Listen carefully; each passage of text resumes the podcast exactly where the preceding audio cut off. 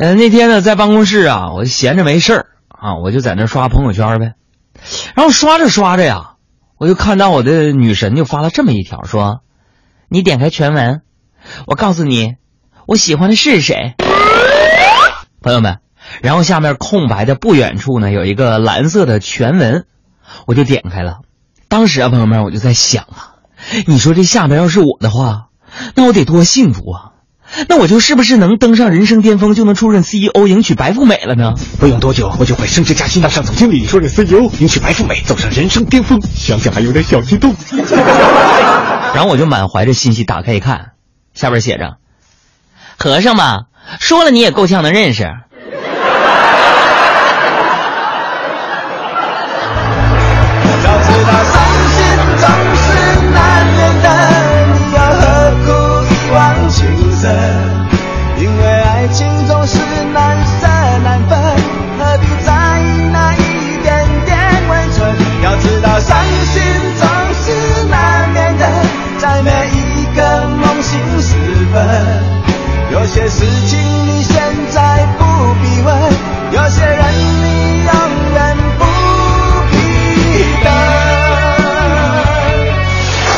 你们说说，现在在这朋友圈里边啊，老有这些被虐的东西，我还是把微信给卸载了。朋友们，没过两分钟又装上了，来来回回的直走成本啊！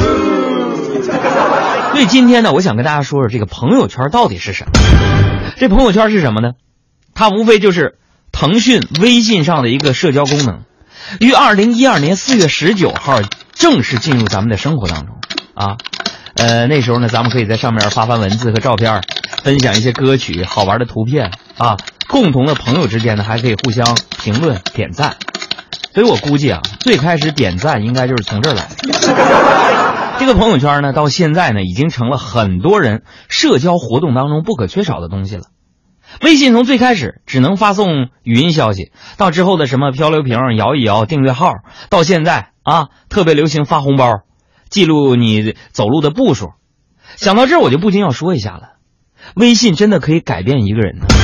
之前你看，咱们只是单纯的聊聊天啊，现在你和我聊天啊，不是找我投票，就是找我帮你转发朋友圈，叫我点赞，叫我关注公众号，扫描二维码管我要红包，再不就试试我还是不是你好友，我想清除一下。对于这些人，我只想说一句。